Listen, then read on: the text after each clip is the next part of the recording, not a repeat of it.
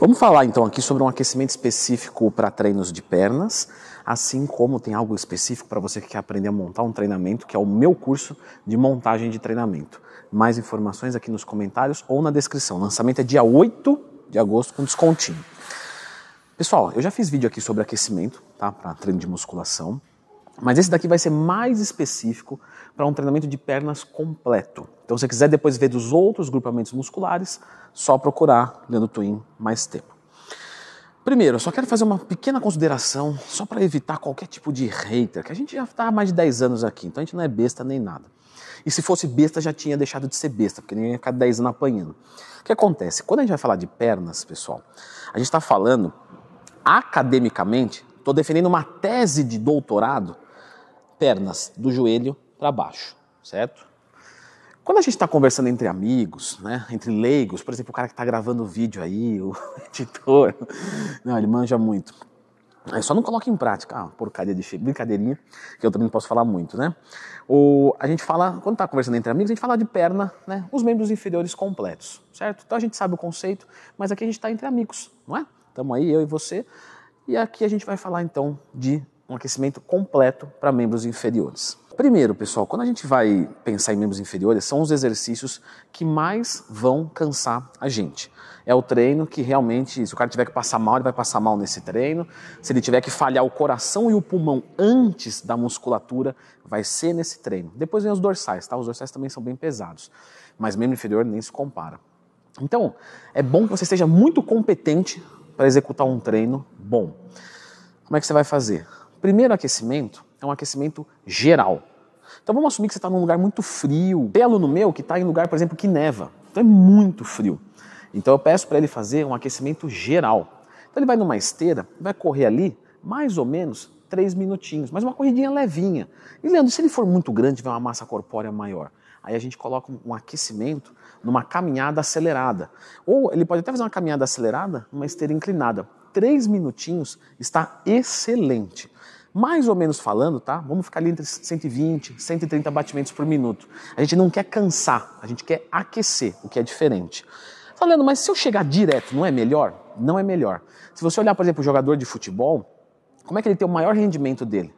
Quando ele vai entrar em campo, o time já está jogando, vamos fazer uma substituição, vamos lá aquecer. Por quê? Quando ele vai lá aquecer, ele tem um auge e o auge dele depende de uma temperatura corporal, de fluidos, sangue, líquido sinovial né, no músculo, nas articulações. Então é importante sim o aquecimento. Aí ele aquece e entra no auge dele. Aí ele rende, rende, rende, daqui a pouco ele começa a cair. Igual a gente no treinamento. Então vamos fazer três minutinhos de corrida e a gente sai. Agora a gente precisa fazer um aquecimento localizado. Esse aquecimento localizado, existem algumas maneiras de se fazer. Tá? Eu poderia, por exemplo, pegar meu primeiro exercício. Qual que é? Ah, é um agachamento. Então eu vou fazer, num agachamento, 3 de 20 com alguma carga. Ok. Existe uma outra maneira de fazer que eu acho bem interessante, bem legal também. Vamos começar fazendo agachamento sem peso. Não precisa nem da barra. Então eu vou ficar aqui assim de lado, ó. Posso colocar a mão no meu peito, a mão na, na minha cabeça, posso deixar até mesmo a mão lateralizada com o tronco. Se eu quiser um pouquinho mais, assim, de recrutar um pouquinho mais, posso deixar as mãos para frente e aí eu faço agachamento. Então, ó, posso cruzar aqui e fazer esse agachamento aqui, ó. Só que eu vou fazer esse agachamento aqui mais ou menos 100, 150 repetições. Eu vou cansar fazendo ele. Eu não preciso fazer rápido. Simplesmente eu fico aqui. Um, dois. Aí vai dar força de cada um. Eu levo até ficar realmente cansado. Você vai sentir muito pump nas suas pernas. E isso já vai ser suficiente para aquecer todos os seus membros inferiores. Caso você for começar de repente com algum exercício de, adutor. Então você pode fazer já esse agachamento com os pés girados um pouquinho para fora, para já pegar um pouco do adutor também. Você pode fazer, por exemplo, 50 séries assim, 50 séries não, né? 50 repetições assim, 50 com a perna girada para fora e tudo certo. Você vai aquecer quadríceps, eretores de espinha lombar, bíceps femoral, né? Isquiotibial, posterior de coxa. Você vai aquecer completamente os quadríceps, adutores, etc. Feito isso, nós podemos ir direto para o nosso treinamento, mas a gente pode também fazer dois tipos de alongamentos que podem ser muito bem-vindos. Então, o que, que acontece? Normalmente, pessoal, quando a gente fala do quadríceps, a gente não tem problemas de flexibilidade nele. Leandro, você também não tem nenhuma hipertrofia. Ninguém perguntou nada. Nós estamos falando aqui de treino. Só que, quando a gente fala de isquiotibial, sim, muita gente tem o isquiotibial encurtado. Então, quando você pede para a pessoa descer, assim, ela não consegue descer. Fala, tudo bem, qual que é o problema? O problema é que se eu for fazer um stiff e eu tiver baixa flexibilidade, eu não consigo exigir muito do meu exercício. Ele tem uma amplitude menor. Por exemplo, vários e vários alunos meus da consultoria, fiz o posterior de coxa deles saírem por conta de usar a técnica FST7 com um posterior de coxa, um exercício de posterior. Então eu vou fazer um stiff e entre as séries eu vou fazer um trabalho de alongamento, de flexibilidade. Na outra série ele desce mais. Aí ele vem, faz mais uma série, vai até a falha, faz mais um, um, um trabalho de flexibilidade. Desce mais. Na outra ele desce mais, na outra ele desce mais. E daqui a pouco ele está com uma super flexibilidade que às vezes ele tem que subir em cima de alguma coisa para conseguir uma amplitude melhor de movimento. E aí você consegue fazer o teu posterior de coxa sair muito mais. Então, você pode usar essa técnica de FST7, mas você pode também fazer um trabalho de flexibilidade leve, tá? Leve. Leandro, mas tem aquele estudo que fala que quando você se alonga antes do treino, você atrapalha a hipertrofia. Gente, é se você fazer um, um treino de flexibilidade, vou me alongar aqui 30, 40 minutos com alta intensidade, a gente não vai fazer isso. A gente deu uma corridinha levinha, a gente vai fazer um alongamento levinho. Leandro, você está falando baixinho? Vai vender esteroide para gente? Não. É para você prestar atenção nos nuances da voz. Então, quando você vai fazer um trabalho de flexibilidade leve, tá? Para posterior de coxa, a gente vai tentar alcançar as nossas pontas dos dedos no nosso pé, certo? Então eu tô indo, tô indo, tô indo, tô indo, tô indo. Chegou uma hora que começou a doer. Tem gente que às vezes faz o que aqui, ó? Flexiona a coluna, joga a coluna para baixo. Aí você encurta o movimento. Você tem que fazer o contrário. Você tem que empinar a bunda, ó. Se eu empinar a bunda, fica mais difícil. Ó, eu tô aqui, ó, não tá doendo, ó. Tô com o joelho aqui, tô na mesma posição. Vou empinar a bunda. Nossa, como tá pegando. Que diferença que dá. Muito comum. É, às vezes o pessoal fazer alongamento faz isso aqui, ó. Tá muito fácil. Empina a bunda agora aqui. Nossa, não consigo. Porque você aumenta a distância do joelho e do quadril. Então, se você empina a bunda, você estica. Então, lembra de ficar com a bunda empinada quando você for fazer o teu trabalho de flexibilidade. E o teu stiff também, você vai perceber bastante diferença. Três sériezinhas de 20 segundos. Leandro, eu vou fazer, eu preciso um pouco, um minuto de trabalho de flexibilidade aqui, segurar. Não é bom.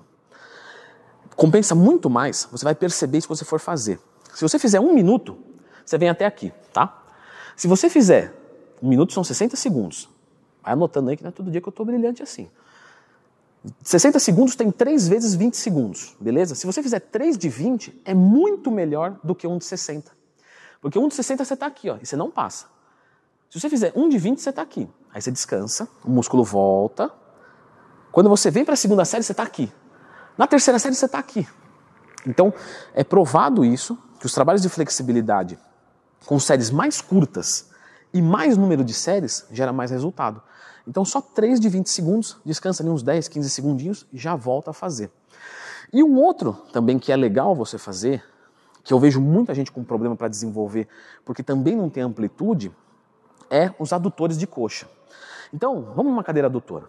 Tem gente que às vezes vai fazer a cadeira adutora e coloca assim, ó. Legal, beleza. E faz aqui o movimento. Só que, se você conseguisse abrir mais, você teria mais arco de movimento. Qual bíceps vai hipertrofiar mais? O que faz esse movimento com esse arco desse tamanho ou esse aqui, ó? Com certeza o que tem o arco maior. Então, quanto mais arco tiver aqui, mais você vai hipertrofiar também. Ou seja, se você fizer um trabalho de alongamento dos adutores, você consegue abrir isso mais, trabalhar com menos carga, tua articulação sofre menos e teu músculo sofre mais. E um alongamento muito legal para se fazer é você simplesmente sentar no chão, pé com pé, certo? E tenta abaixar os joelhos. Nossa, como dói. Principalmente depois de comer meio quilo de macarrão integral e 200 gramas de carne. Péssimo gravar vídeo de treino depois de comer. Alongou legal, volta 20 segundos, volta de novo. Então você pode fazer essa corridinha, essa, esse agachamento e depois fazer esses dois trabalhos de flexibilidade só. E aí você vai para o seu treinamento. E só para aproveitar que a gente está aqui, né? Não é tema do vídeo, mas só para aproveitar, uma coisa que eu deixo de indicação para vocês é assim, ó, não deixa a cadeira adutora assim, senta, fala, opa, beleza, vou fazer aqui. Não, não faz assim não. Não faz assim não. Abre ela mais. Leandro, mas eu não consigo ficar assim, ó, tá muito aberto, eu não vou conseguir fazer. Não consegue sim. Quando você for entrar no aparelho, você já entra na posição, ó. Você já joga um pé lá, já alonga aqui. Ah, entrei. E aí você faz. É legal que você não atinja o final, ó. Então eu tô abrindo, abrindo, abrindo, abrindo, ó. E aqui não tocou, ó. Meu dedo tá aqui embaixo. Ó, vou deixar meu dedo aqui, vou arriscar. Ó, terminou o movimento. Se eu quiser, ó, eu não consigo levar até embaixo. Tá vendo? Eu não consigo, ó. É aqui. Eu não consigo. Então isso quer dizer que eu explorei todo o arco de movimento que eu tenho. E com o tempo você vai ganhando flexibilidade e cada vez mais a cadeira adutora vai ser eficiente. Curso de como montar um treinamento, mais informações aqui nos comentários, de 8 de agosto ao lançamento. E vou deixar vocês agora com a indicação de mais um vídeo educativo aqui do meu canal, do nosso canal, pelo amor de Deus. Eu não sou egocêntrico assim, tá aqui.